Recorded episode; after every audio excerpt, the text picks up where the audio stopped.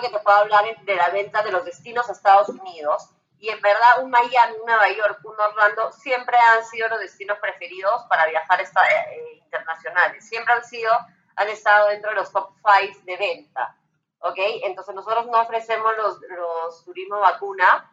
Es, así que yo no te puedo afirmar que esos viajes sean eh, definitivamente por vacuna o no vacuna pero sí te puedo decir que, por ejemplo, un Miami, Nueva York, en, en abril y mayo, que esos últimos meses han superado los niveles de 2019 en Perú y en Colombia.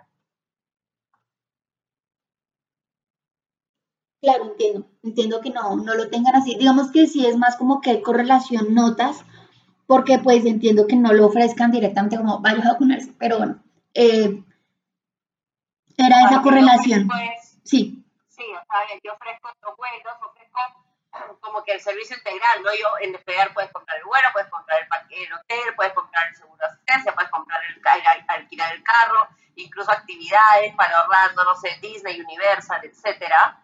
Este, entonces, como te digo, no te puedo afirmar si tanta gente se va a vacunar, pero sí te puedo afirmar que esos destinos han incluso crecido versus el 2019.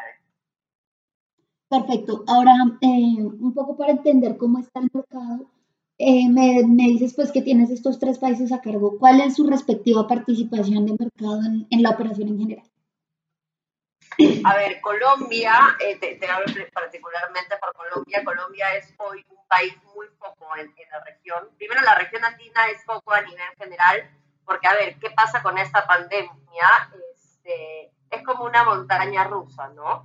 Entonces, Colombia ha venido performando muy bien la cantidad de oferta que tienen en destinos nacionales ha ayudado mucho a que si bien de repente al principio los viajeros no se animaban a irse fuera, siempre viajaban por el interior de Colombia, entonces ha permitido que el sector y la industria recuperen su dinamismo, ¿no? Este, cosa que, por ejemplo, de repente no pasa en otros sitios. Hoy tienes un Brasil que pesa mucho, que está mucho más complicado, tienes una Argentina complicado, tienes Chile con las fronteras cerradas, entonces tienes un Colombia que viene a pesar mucho